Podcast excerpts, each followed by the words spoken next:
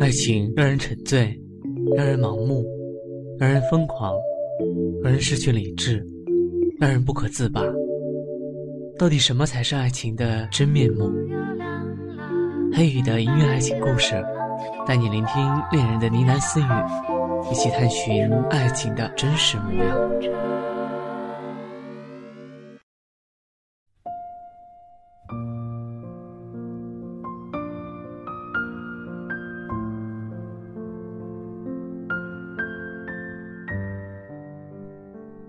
那个圣诞节真的很冷，我将手插进楚格的口袋，然后跟他坐在广场前的台阶上看烟花。楚格说：“拜拜，去年的今天你在干嘛？在当好学生啊，按时上课，准时回家。那么现在不当好学生了吗？楚格。”打从有了你以后，我就不是好学生了。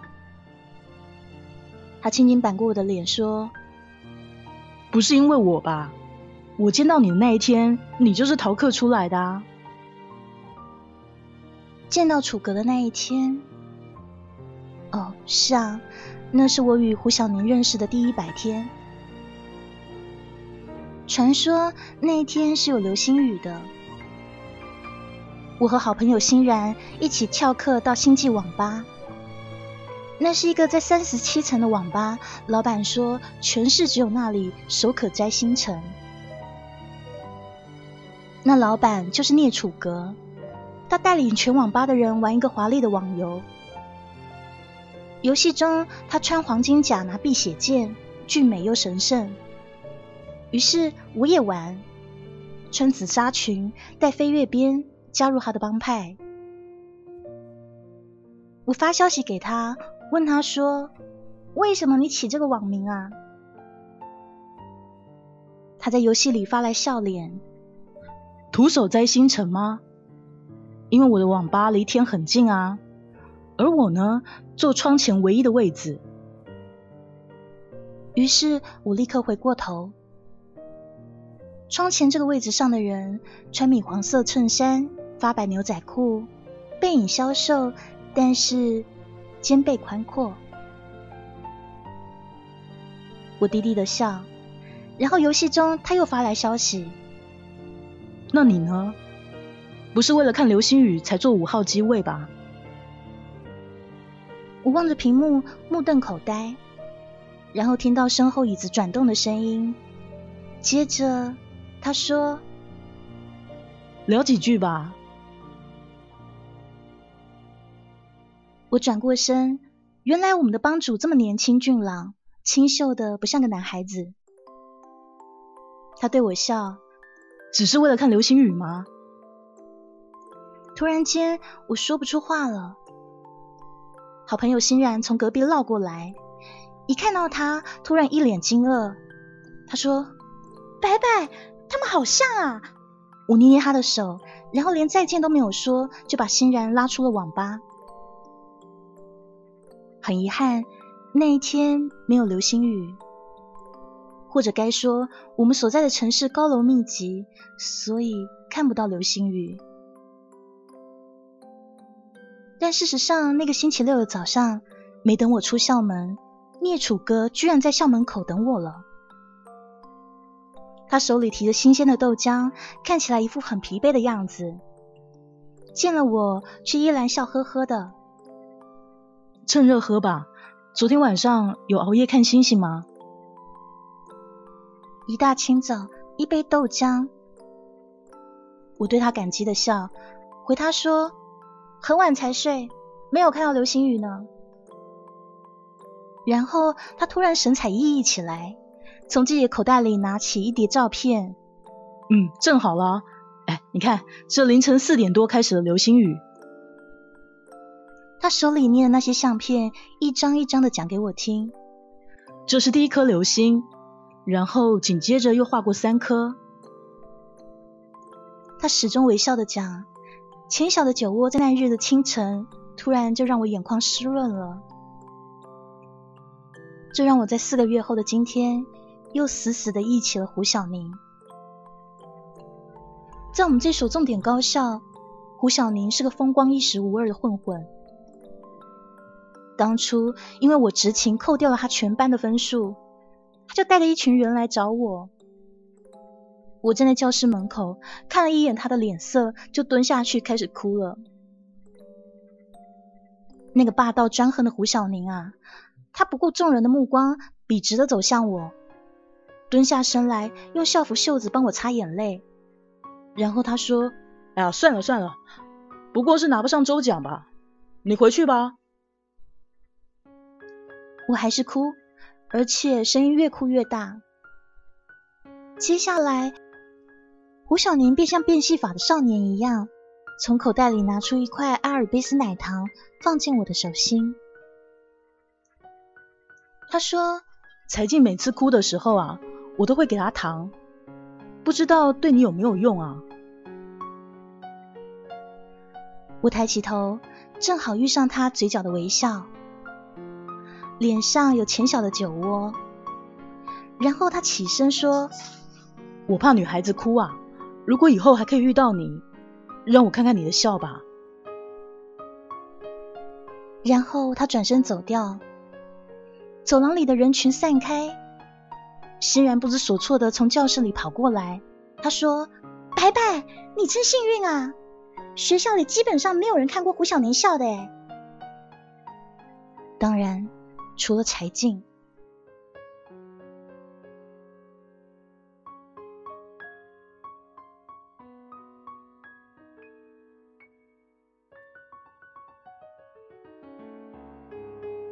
楚格是一个喜欢画漫画的人。他对我说：“哎，白白，我一定要画一本属于我们的漫画，里面的女主人呢要跟你一样聪颖美丽。”我抬起头说。楚哥啊，我根本不算美啊！你知道我们学校里面有个叫柴静的女生吗？他低着头想了一会儿，没有见过哎，但是好像有听说过，是你们的校花吧？哎，你给我形容一下她长什么样子啊？可以把她当做第二女主角。于是我便闭上眼睛，开始想象我第一次见柴静的情形。是在我哭泣的那个午后，上体育课自由活动的时候，我跟欣然坐在大树下，看到对面班级里面的人考跳高，视线怎么样都离不开一个长发的女孩。那个女孩站在一堆女生中间，安静的听他们说话，时而微笑，时而皱眉头。晚春的天气里。那女孩穿着花格子短裙、半膝的靴、米色长风衣，裸在外面的小腿纤细又修长，整个人在阳光下闪闪发光。身边的欣然握我的手指说：“那个就是柴静。”我转过头看他，他眼中有昭然的阴线。我终于明白，为什么只有那个柴静可以让暴力而张扬的胡小宁。日日只为他装一颗糖果。我低头看向自己四季不变的校服，简单的运动鞋，突然间有一种莫名而来的自卑感。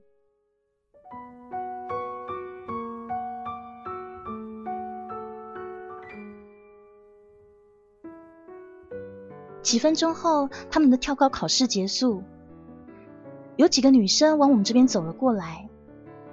身边的欣然突然很紧张的扯着我的衣服，你看这几个女生后面跟着柴静呢，那怎么啦？来乘凉嘛？不是啊，上一次隔壁班的女生给胡小宁写了情书，没等一节课的时间啊，就被那柴静叫人扇耳光了。我笑着敲敲他的头说：“才不会呢，我跟那个胡小宁连认识都算不上啊。”说话间，才见他们几个人已经走到我眼前。他的脸一改刚才操场上的阳光。他说：“你们俩谁叫洛白白啊？”我拍拍衣服站起身：“我是，怎么啦？”他上上下下打量我一遍，突然就笑了：“ 虽然你没有一点可取，但是离胡小宁远一点。我原本也没有要打算做什么啊。旁边几个女生搭腔了：“哎，丫头啊，你不知道静姐身份吧？别顶嘴。”我正起脸说：“今天早上的事，很多人都有看到，除了她给了我块糖，什么都没有啦。”这个时候，柴静的脸突然变得僵硬。胡小宁给你糖了吗？我从口袋里摸出来，拿给他看，却被他一巴掌打到了地上。洛白白，别以为一块糖你就可以白日做梦啊！这什么都说明不了。语气很倔强，可是眼眶里突然聚起了眼泪。我看着柴静待在一旁，然后旁边几个女生一看情况，就围上来指责我，说的话非常难听。可是我只是看着眼前这个美丽的女子，她盯着地上的那块糖，眼泪一滴滴的落了下来。身后突然传出男声，他说：“静，你们在干嘛？”说话的人是胡小宁。他走到我跟前，他们把你怎么了？我摇摇头，指指眼前的柴静。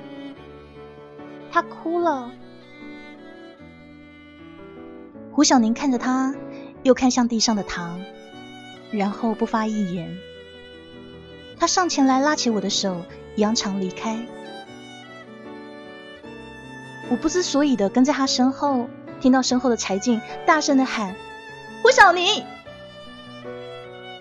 他还是紧紧握着我的手。他说：“小孩，别回头哦。”那是我逃的第一节课。我们出了校门，在宽阔的大街上漫无目的的走。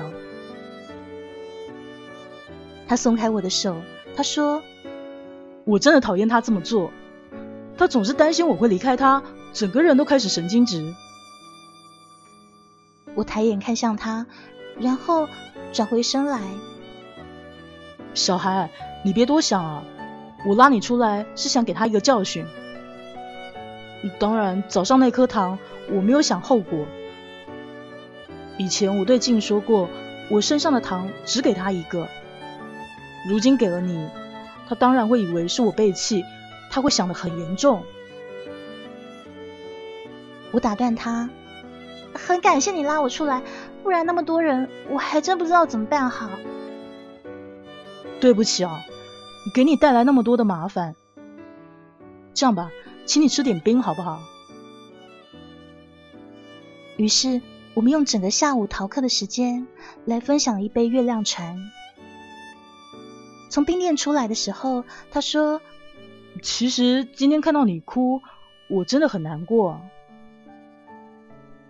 我对他微笑，然后他拍拍我的头：“小孩，以后要多笑。”嗯，你还是回去跟柴静解释一下吧。女孩子从来都是下午发生的事情，你不要跟任何人说。以后。我们不会再见面，就算遇见了，也不必点头问好。你明白了吗？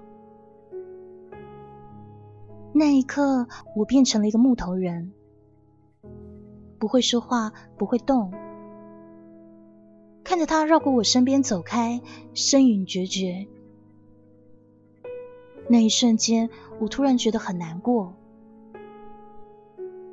也许每个女生都会做关于王子的梦。就在刚才，我还以为胡小宁他不顾一切的把我从那么多人前拉走，跟我同一个杯子吃冰，是一段故事的开始。然而，只是这样，便又全部的结束了。繁华喧闹的大街，我却突然觉得寂寞又寒冷。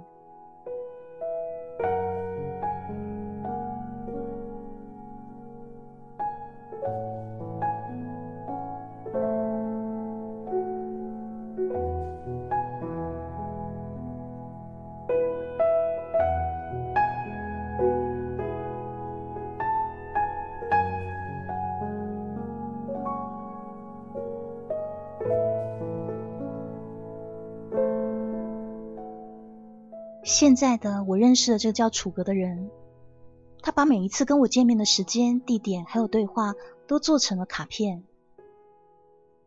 他翻着这一次的卡片对我说：“等到第二十次见面的时候，我会给你一个惊喜。”我微笑的看着他，看他认真的在卡片上画下图案。我说：“第二十次，楚哥，我没多久就要高考了，我想最近还是不要见面了。”他抬头看我，然后点头：“嗯，拜拜，那我们就先不见面了。但是有一天，我会在你想见我的时候出现的。”想见到的时候就会出现。如果胡小宁他也在那段话后加上这样一句，我也不至于整个夏天都失魂落魄了。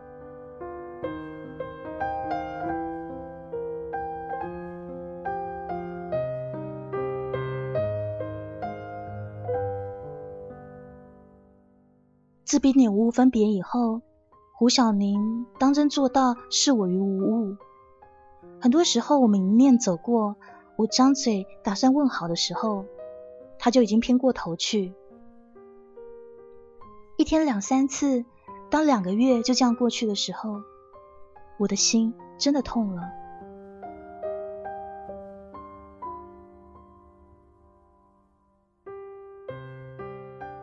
又过了半个月，他们高三组已经结束了第二次模拟考。柴静的名字在红榜第一名，公布栏前有人群的赞叹声。转身，水池边斜斜站了几个男孩，胡小宁在最中间，他身边的几个男生好像在劝说他什么。片刻后，校园里响起胡小宁沉闷的吼声：“我不想考大学，都别再劝了。”瞬时，空气凝重，一片寂静。来自我身后有小声的抽搐，一回头，哭泣的人是柴静。他努力的睁大眼睛看向胡小宁的方向，眼泪一颗颗的掉下来。我想，柴静的愿望是跟胡小宁一起上大学吧。瞧。这个世界每天都有人在不如意，我有我的，他也有他的。可是他起码可以与喜欢的人策划未来。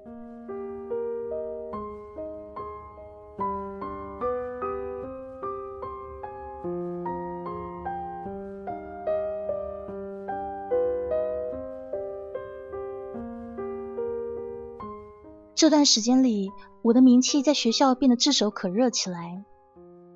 我成了传言中的第三者。每一回一进班里，都有很多同学议论我，奇怪的眼神纷纷传过来。终于在那天晚上，我受不了了，逃掉了晚自习，一个人去街上放风。走啊走的。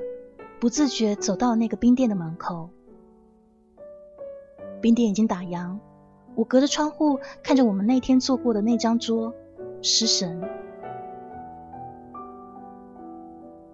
如果没有什么事，陪我走走吧。听到声音，我回头，居然是胡小宁。他跨在机车上，向我伸出手。那一刻，我几乎没有犹豫的跳上了他的车。街上非常空旷，他车骑得很快，风掠过我的脸，星光非常美好。我手指轻轻拉着他的衣角，整个身体里都充斥着快乐的音符。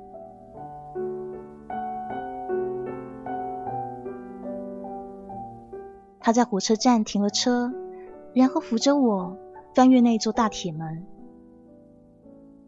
这是我第一次在接近凌晨的时候如此的靠近站台。铁轨上空空的。胡小宁扭过头对我笑，他问：“敢不敢跳下去啊？我看着他的眼睛说：“敢。”然后就和他一起跳上了铁轨。他提着小石块，是不是感应呢？突然很想见你的时候，就想到了那家冰店，然后你便真的出现了。我听见自己心跳的声音，不说话，看向他的脸。他呵呵的笑。我们多任性啊！对了，你向往的城市是哪里啊？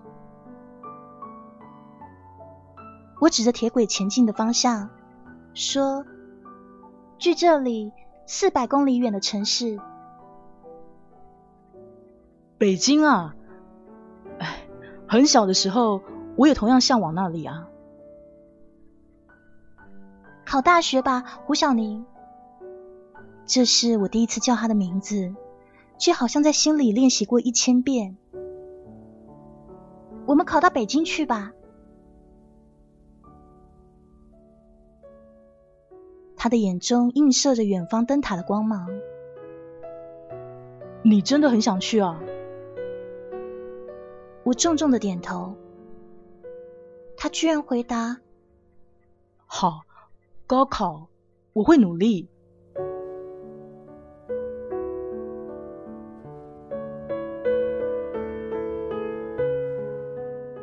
我开心的手舞足蹈，沿着铁轨飞快的奔跑。他跟在我的身后，气喘吁吁的喊我的名字。他说：“白白，洛白白，我很喜欢。”后面的话声音很小。我猛地停下步子，转身正迎上他的眼。他说：“洛白白，我很喜欢跟你在一起的感觉，自由。”畅快。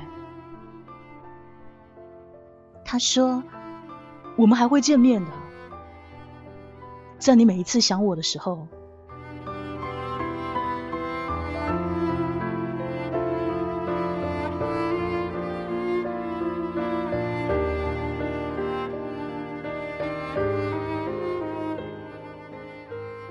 后来的几天里，胡小宁开始等我放学。晚上十点下自习后，我跟欣然在入口分别。一转弯，胡小宁就在我家门口站着。他一手插进口袋，一手拿着表。他说：“小孩，你今天晚了两分钟哎。”然后我就笑着跑过去，跨上他的机车，开始每晚的夜游生活。他不再与我提柴静的事情。大多时候，我也不去想。坐在他的身后，把脸贴近他的背，听他心脏的跳动，然后晃着头问他：“哎，你心跳那么激烈，不会是爱上我吧？”然后他便点头如捣蒜：“是啊，是啊。哎呀，这可怎么办好啊？”他在我面前。顽皮的，这就像一个小孩子，而我很多时候只是看到他的脸，都会掉下眼泪。我对自己说：“怎么办？这个男生我已经爱到不能自已了，怎么办？怎么办啊？”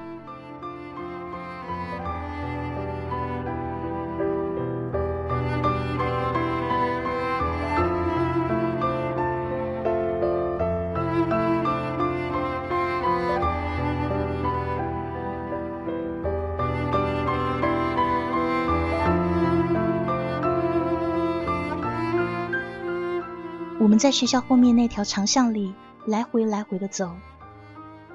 他捡起树枝，在地上画了一个圈。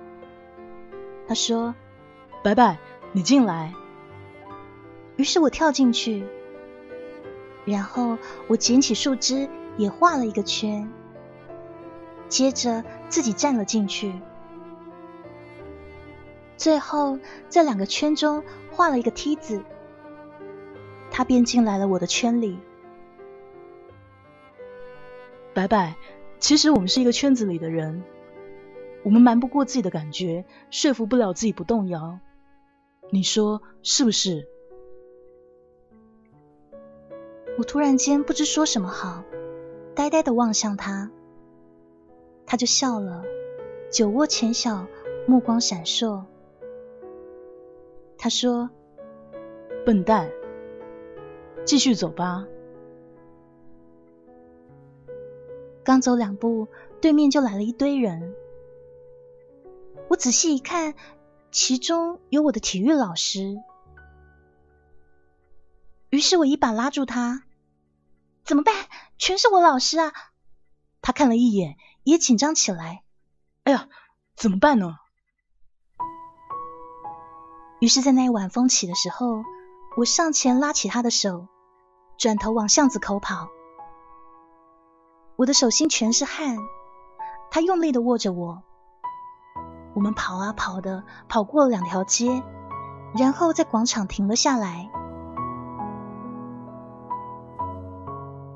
我们弯下身去，大口喘气。他断断续续的说：“女孩子长大了，真是什么心思都有啊。”什么意思呢？听不懂哎。是啊，你以为我眼睛坏了吗？刚才那堆人都是我老师啊，他们教高三的，哪可能认识你啊？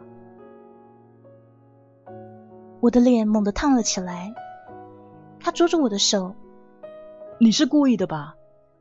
只是为了拉我的手，故意那样说的，对不对？我不吭声，低头看向脚趾。他一把把我拉进怀里。白白，我会想你的。就算我考上了北京，这一年我都会想你。你给我的欢乐，无人能及啊。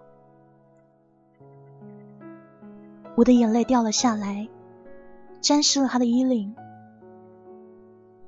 我想，那么胡小宁，我与柴静共享你的那种悲伤，你看得到吗？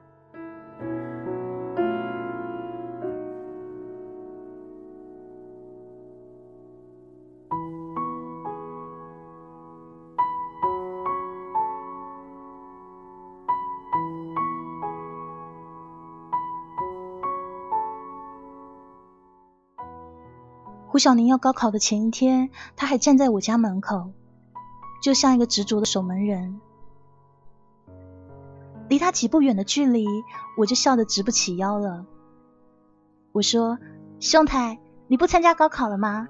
明天考试哎。”何止参加啊，我还要跟某人看齐，去首都生活几年呢。加油，胡晓明。是。今天、明天、后天，哎，等我三天。三天以后呢，我会敲你家的窗户叫你起床。然后一个月呢，我就会拿到北京某个院校的通知书。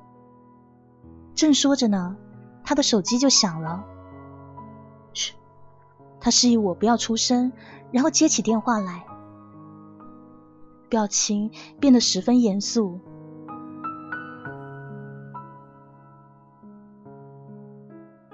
是不会变的，高考我不会参加的，你哭也没有用了，不要再劝我了。然后他挂上电话，我看向他，不作声。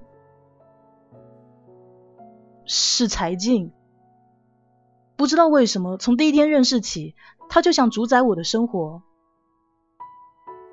白白，关于我会全力去赴高考的事情，我没有告诉他。只有我们俩知道。我点点头，胡小宁，你要加油。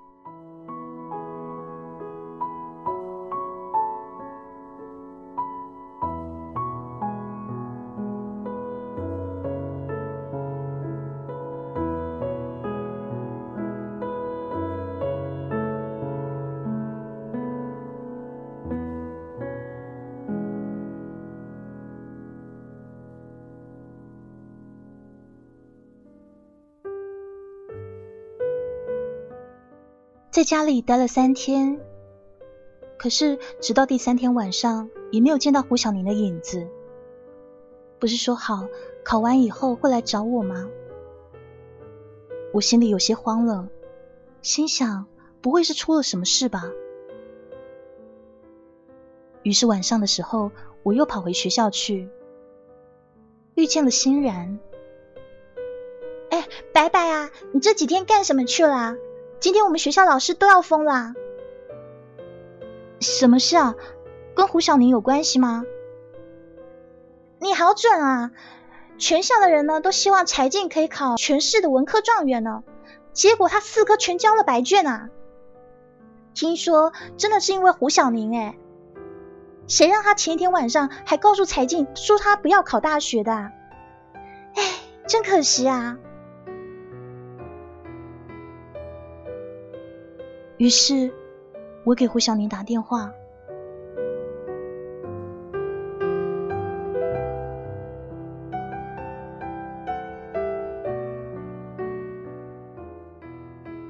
喂，是谁啊？白白。嗯，对不起啊，我有事没能去找你。没关系，可是你考试……嗯，我全考了。可是柴静她……我刚从他家出来，一出考试场地，他听我同学说我答得满满的时候，他就晕倒在楼道里了。什么也不用说了，你先去照顾他吧。但是你要记得，忙完联系我啊。他沉默了一下下，算了吧，拜拜。我要给柴静一个交代了。再见。电话那一端响起忙音，我在电话亭里慢慢蹲下身去，好像没有一个理由可以让胡小宁再回到我身边，也没有一件事情可以让我比得过柴静的决心，所以胡小宁，我也只能说一句，保重了。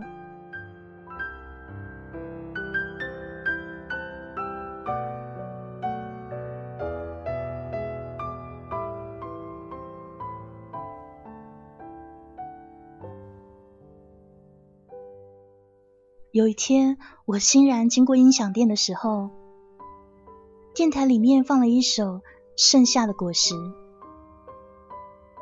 主持人说，这首歌是一个叫聂楚格的男生点给他分手的前女友。楚格想对他说，既然已经选择去外地上学，那就已经走出了我的世界。此后，盼望幸福，盼望幸福。这四个字在那天结束的时候，无端端的触痛我的心。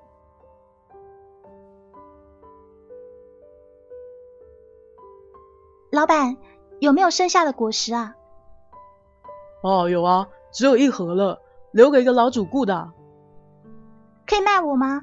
我可以出高价。然后身后传来一个男生的声音说：“小孩，你可以出多高的价？”说来听听啊！我不回头，被欣然握着的手心却出了一层层的汗。我拉着欣然从他面前绕过去，笔直的走出门。他在身后喊我，欣然说：“白白，干嘛呀？路上这么多人看着呢。”他拉住我停下，我回身愤怒的对他说：“你不走，我自己走，放开我！”这个时候，胡小明从后面抱了过来，直接抱住我，紧紧的，我快透不过气了。我挣扎，咬住他的肩膀，踩他的脚，他还不松手。白白，我分手了。我安静下来，他伸出手指给我看。上一次为了躲老师时，你牵我手，让戒指划到了吧？你看，现在没有，再也没有了。他的手上以前的确有一颗精美的戒指，但是现在上面空空如也。我抬头看向他，他捏住我鼻子。我答应过柴静，最后一个要求就是送他去上学。他们家花钱在天津找了一个还不错的学校。白白，我终于还清了，我自由了，别推开我了。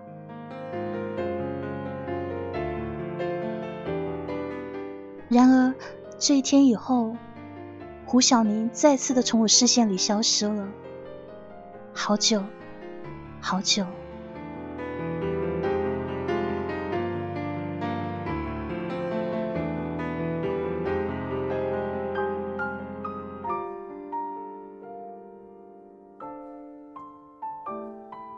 时光飞逝，几个月过去了。我陪楚格到山上去画画，山很绿，花很红，泉水非常的清澈。楚格坚持不让我看他做的画，他在山坡上对我傻笑。他说：“白白，有没有人画过你啊？像你这样有模有样的，还真没有过哎。可能我……”不适合做模特吧，白白，在我这里什么都会变成可能。我摘朵花插在他头上说：“好呀，那么变只猪来看看吧。”下山的时候遇上暴雨，我们在一个小巷的杂货店里避雨。那老板娘说：“哎，今年的雨总算来了。”不像去年，哎呦，天天下午一场雨呢。是啊，将近一年前，那时的雨水真的是很多的呢。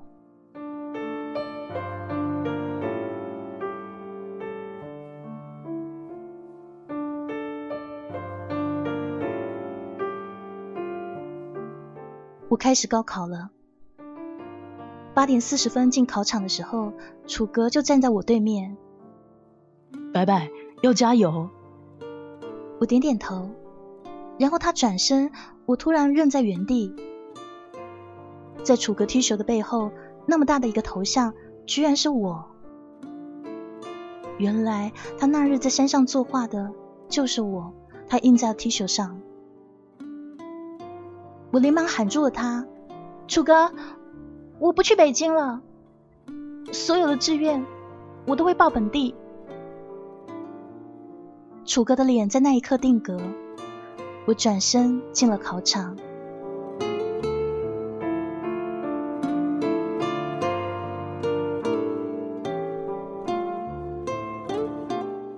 对于楚哥，我一直感到非常愧疚。转眼，我跟欣然都踩过高考这个门槛。直到那一天，我遇见欣然，我想，在那之前，我是会留在这城市的吧。那一天，我正要在志愿栏上填上本城师范，结果欣然气喘呼呼的过来。白白，你等一下。他说：“白白，胡小宁他骗你了，你记得去年他跟我们说的吗？去年因为高考还有胡小宁的背弃，柴静都快要崩溃了。”他瞒着所有人吃了安眠药，送到医院的时候是我舅舅接的诊。虽然说保住命，但是大脑受损，失去语言能力了。我舅舅建议到天津南开医院就诊。你见到胡小宁那一天是他们临行前一夜啊！我的脑子轰然炸开，我说：“那现在呢？柴静好点了没啊？”转院回来啦。前天听舅舅说。柴静可以说一些简单的发音，但是想恢复，恐怕这辈子都没指望啦。我一下子瘫坐在沙发上，终于明白那个夜里胡小宁在我面前掉下的眼泪。他也是个孩子，不堪重负的时候一样想逃开，只有在我面前，他可以真正的放松下来。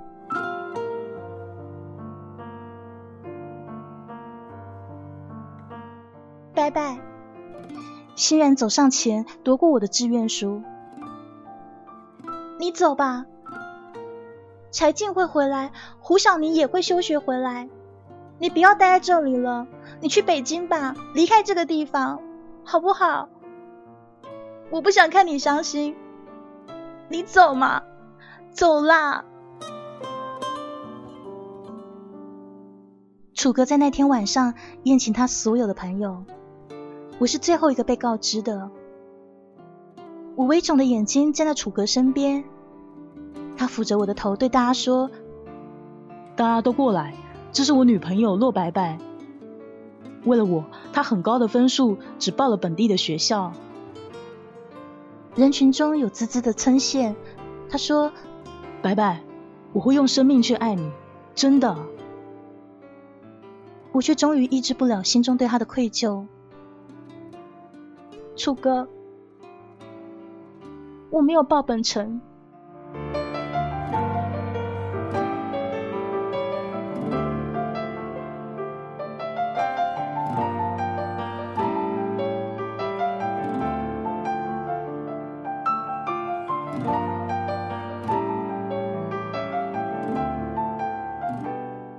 两年后。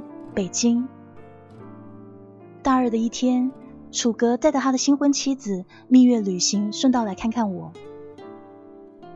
他大方的把我介绍给那个女人，他说：“这是洛白白。那天你在小区里看到我哭的不成人样的时候，那个时候就是他抛弃我。”我笑着捶了他一下：“哎，你这是记仇啊，还是感恩啊？”白白啊，你走后。有个叫胡小宁的人来找过我，第一眼看到他的时候，真以为我们是失散多年的兄弟呢。他问我你电话地址的时候，被我一拳打倒在地啊。楚哥不好意思的摇摇头，那个时候啊，我是太冲动了，谁提起你啊，谁就找死啊。嗯，我知道了。后来我打听过啊，我知道他特别惨。因为个女孩啊，大学都没上成。哎，不过白白啊，咱们那医院有个特骄人的成绩，这事儿你知道吗？海内外都震惊了。楚哥，我们三个先去吃饭吧，一会儿再说吧。楚哥终于闭了嘴。关于那个城市的事情，我真的不想再听了。下午送他们上车。临行前，我上前拥抱楚哥，还有他的妻子。我会一直盼望着你们的幸福。楚哥原本眯着的眼缝突然瞪圆了，他想说什么，最后又止住了，只是紧紧的捏我的肩，然后拉着妻子走了。地铁上，我收到楚哥传来的短信。是不是注定呢？我在之前分手的时候遇见了你，然后又在失去你的时候遇上了我的妻子。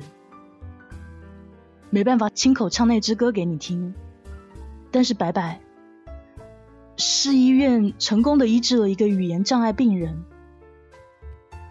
你的胡小宁他自由了。最后四个字。是我们共同熟悉的，盼望幸福。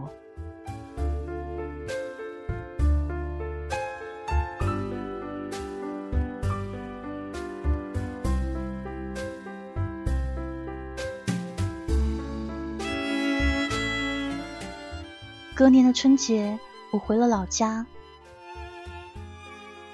欣然带着她胖胖的男朋友来我家拜年。我妈在沙发上。坐的跟个亲丈母娘似的，见人家小伙子叫她干妈。给红包的时候，我妈的眼眶突然红了。她说：“瞧我们家白白，哎呦，还是自己一个人呢。”欣然跟她的胖男友同时沉默了。我挪到我妈跟前：“妈，你真的怕我嫁不出去啊？这么多年，那个胡小宁给你写了多少信，打了多少电话？”你回过一个吗？我的心一下子就不跳了。给我写信，给我打电话，怎么回事啊？我转头看向欣然，没等我说话，欣然拉着我的手往客厅走。我只字不说，只是瞪着他。他说：“我在医院实习的时候遇上胡小宁了，那个时候柴静已经在好转了。他说的第一句话就是叫胡小宁去找你。可是我觉得你好不容易有了新生活，我就给了他假的电话和地址。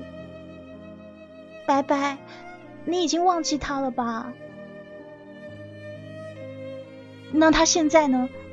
他现在在这吗？”我大概也有一年多没有见过他了。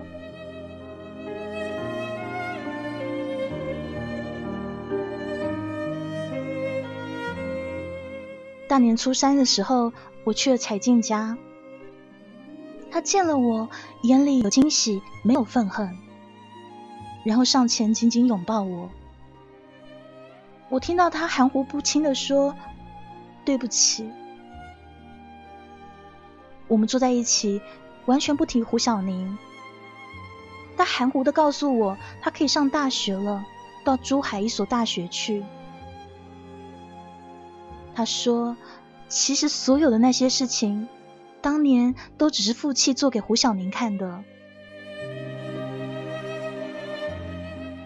离开的时候，他给了我一张字条，他说胡小宁在北京，这是他的地址。我捏在手里跟他告别，可一出门就将那字条扔进了湖里。就算相见，那又如何啊？已经过去了这么些年，能够让一切重来吗？能够让我们彼此紧握的双手不再分开吗？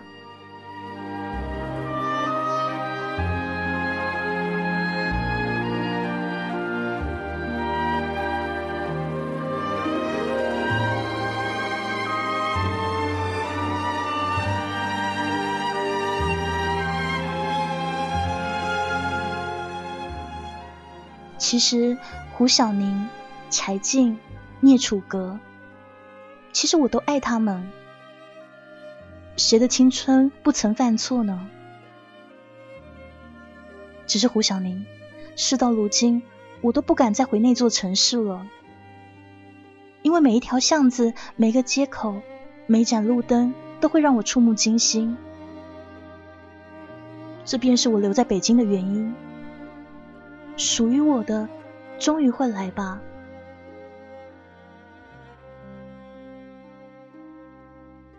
后来，大四，其实这四年中，我接受过很多男孩的追求了。我跟他们牵手，跟他们拥抱，和他们在长长的巷子里一起行走，在轰轰铁轨旁边奔跑。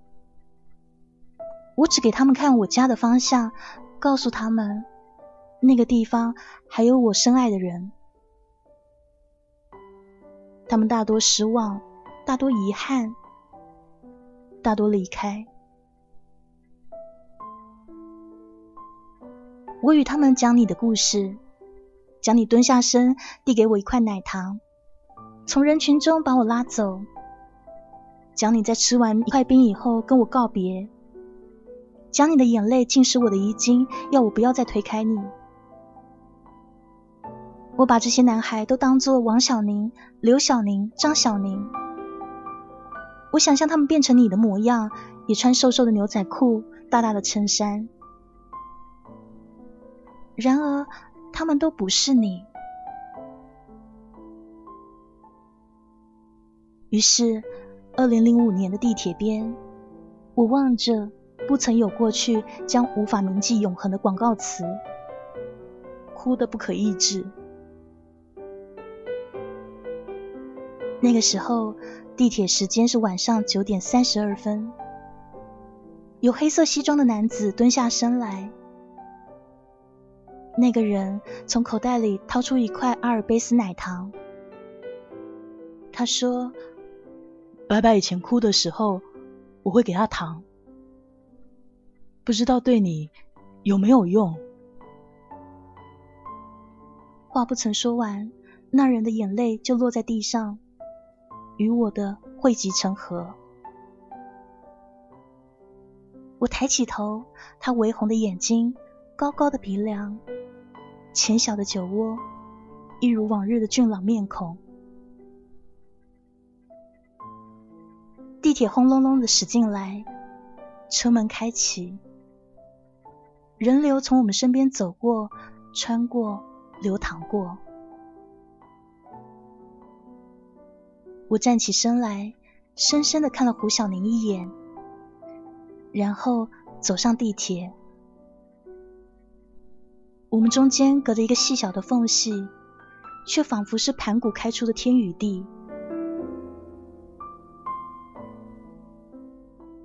他看着我，一把抱住我，眼泪再次放肆。我们竟然真的还能遇见啊！我从泪光中看向他，然后抓住了他的手。思念太久的双手终于再次紧握。地铁门合上，车像飞一般的驶出了站台。车窗影中的两个人并肩相拥，泪光无瑕。